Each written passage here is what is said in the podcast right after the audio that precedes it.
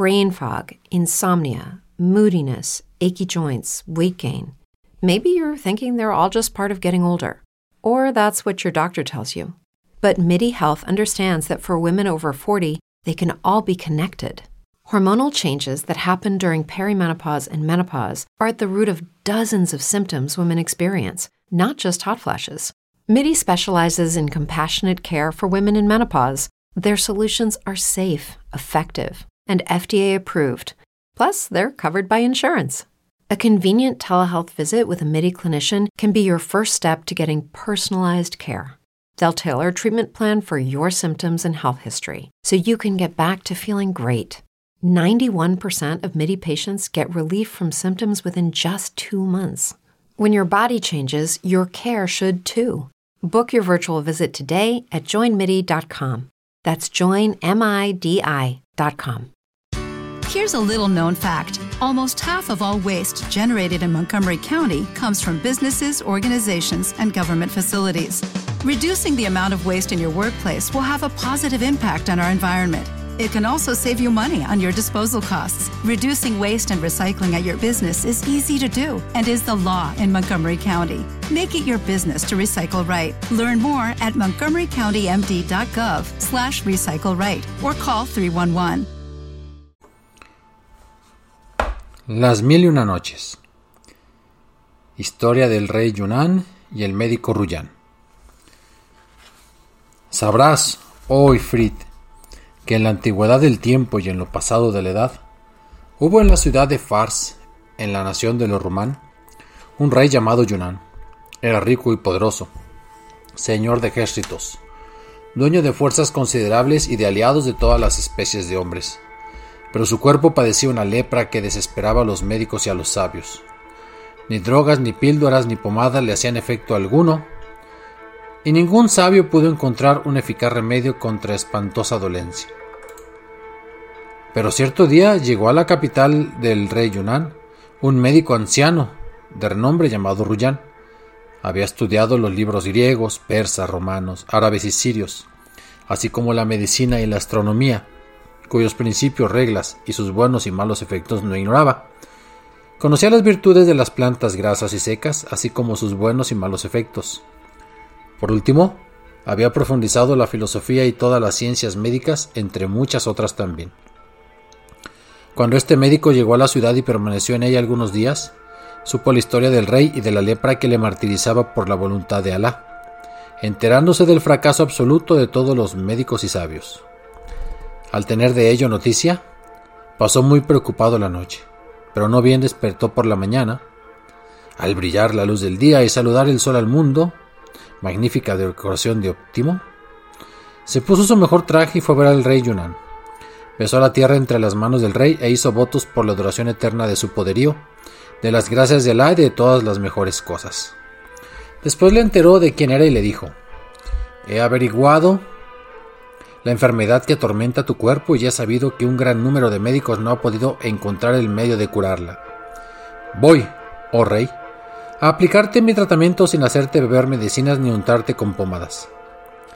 Al oírlo, el rey Yunnan se asombró mucho y le dijo, Por Alá, que si me curas, te enriquecerá hasta los hijos de tus hijos, te concederé todos tus deseos y serás mi compañero y amigo. Enseguida le dio un hermoso traje y otros presentes y añadió, ¿Es cierto que me curarás de esta enfermedad sin medicamentos ni pomadas? Sí, es cierto. Te curaré sin fatiga ni pena para tu cuerpo. El rey le dijo cada vez más asombrado. Oh gran médico, ¿qué día entonces veré realizarse lo que acabas de prometer? Apresúrate a hacerlo, hijo mío. Y el médico contestó. Escucho y obedezco. Entonces salió del palacio y alquiló una casa donde instaló sus libros, sus remedios y sus plantas aromáticas. Después Hizo extractos de sus medicamentos y con estos construyó un mazo corto y encorvado, cuyo mango perforó. Además, hizo una pelota y todo esto lo mejor que pudo. Una vez terminado su trabajo, al segundo día fue a palacio. Entró en la cámara del rey. Besó la tierra entre sus manos y le prescribió que fuera a caballo al Meidán y jugara con la bola y el mazo. Acompañaron al rey sus emires, sus palaciegos, sus visires y los jefes del reino. Apenas había llegado al Meidán, se le acercó el médico y le entregó el mazo diciéndole Empúñalo de este modo y da con toda tu fuerza en la pelota. Entonces esfuérzase hasta que sudes. De este modo el remedio penetrará en la palma de la mano y circulará por todo tu cuerpo. Cuando transpires y el remedio haya tenido tiempo de obrar, regresa a tu palacio. Ve enseguida a bañarte al jamán y quedarás curado. Ahora, que la paz sea contigo. El rey Yunán tomó el mazo que le alargaba el médico empuñándolo con fuerza. Intrépidos jinetes montaron a caballo y le echaron la pelota.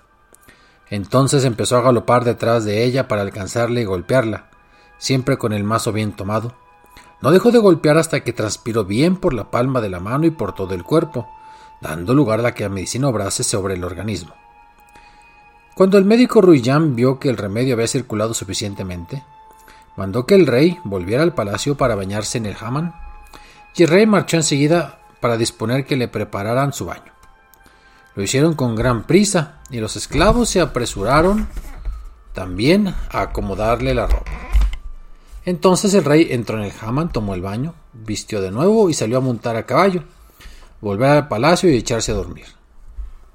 Hasta aquí lo referente al rey Yunnan. En cuanto al médico Ruyan, este regresó a su casa, se acostó y al despertar por la mañana fue a palacio, pidió permiso al rey para entrar, lo que se le concedió. Entró, besó la tierra entre sus manos y empezó por declamar gravemente algunas estrofas. Si la elocuencia te eligiese, padre, florecería, y no sabría elegir a otro más que a ti.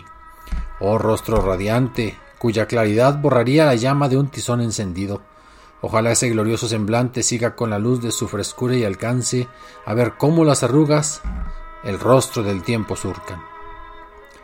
Recitados los versos, el rey se puso de pie y cordialmente tendió sus brazos al médico. Luego lo sentó a su lado y le regaló magníficos trajes de honor. Porque efectivamente, al salir del jamán el rey se había mirado el cuerpo sin encontrar rastro de lepra y vio su piel tan pura como la plata virgen. Entonces se engrandeció con gran júbilo su pecho. Al otro día, al levantarse el rey por la mañana, entró en la sala del trono se sentó y acudieron los palaciegos y grandes del reino, así como el médico Rullán. Por esto, al verle, el rey se levantó apresuradamente y le hizo sentar a su lado. Sirvieron a ambos manjares y bebidas durante todo el día, y entonces al anochecer, el rey entregó al médico dos mil dinares sin contar los trajes de honor y magníficos presentes, además de que le hizo montar su propio corcel. Entonces el médico se despidió y regresó a su casa.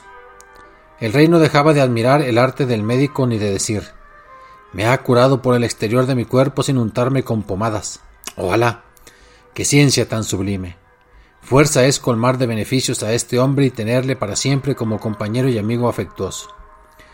Y el rey Yunnan se acostó muy alegre de verse con el cuerpo sano y libre de su enfermedad.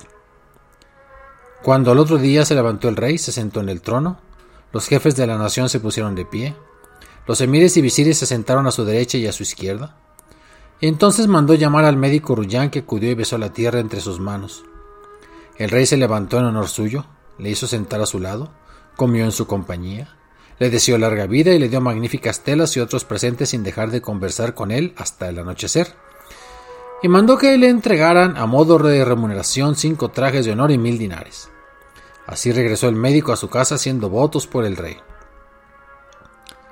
Al levantarse por la mañana, salió el rey y entró en la sala del trono donde le rodearon los emires, los visires y los palaciegos.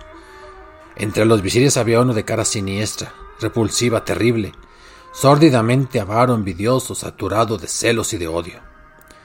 Cuando este visir vio que el rey colocaba a su lado al médico Ruyán y le otorgaba tantos beneficios, le tuvo envidia y resolvió secretamente acabar con él. Ya lo dice el proverbio, el envidioso ataca a todo el mundo. En el corazón del este está celada de la persecución y la desarrolla si dispone de fuerza o la conserva latente la debilidad. El visir se acercó al rey Yunnan, besó la tierra entre sus manos y dijo: Oh rey del siglo y del tiempo, envuelves a los hombres en tus beneficios, tengo para ti un consejo de gran importancia que no podré ocultarte sin ser un mal hijo. Si me mandas que te lo revele, te lo revelaré. Turbado entonces el rey por las palabras del visir le dijo, ¿Qué consejo es el tuyo? Oh rey glorioso, respondió el otro. Los antiguos han dicho, que no mire el fin y las consecuencias no tendrá la fortuna por amiga. Y justamente ésta acaba de ver al rey obrar con poco juicio otorgando sus bondades a su enemigo, al que desea el aniquilamiento de su reino, colmándole de favores y abrumándole con generosidades. Entonces yo por esta causa siento grandes temores por el rey. Al oír esto, el rey se turbó extremadamente, cambió de color y dijo, ¿Quién es el que supones enemigo mío y colmado por mí de favores? Oh rey, si estás dormido despierta, porque aludo al médico Ruyán, respondió el visir. Él es buen amigo mío y para mí el más querido de mis hombres, pues me ha curado con una cosa que yo he tenido en la mano y me ha librado de mi enfermedad, que había desesperado a los médicos. Ciertamente que no hay otro como él en este siglo, en el mundo entero, lo mismo en Occidente que en Oriente. ¿Cómo te atreves a hablarme así de él? Desde ahora le voy a señalar un sueldo de mil dinares al mes, y aunque le diera la mitad de mi reino, poco sería para lo que merece. Creo que me dices todo eso por envidia, como se cuenta en la historia que he sabido del rey Sindababad. En ese momento la aurora sorprendió a Sherzade que interrumpió su narración. Entonces Dunsayad le dijo: Ay, hermana mía, cuán dulces, puras y deliciosas son tus palabras. Y Sherzada dijo: ¿Qué es esto comparado con lo que les contaré la noche próxima si vivo todavía y el rey tiene a bien conservarme? Entonces el rey pensó, por Alá, no la mataré sin haber oído la continuación de su historia que es verdaderamente maravillosa. Así fue que el rey fue a la sala del trono, juzgó, ordenó trabajos, destituyó y despachó los asuntos hasta acabarse el día. Después se levantó de la otomana y entró en su palacio. ¿No te encantaría tener 100 dólares extra en tu bolsillo? Haz que un experto bilingüe de TurboTax declare tus impuestos para el 31 de marzo y obtén 100 dólares de vuelta al instante.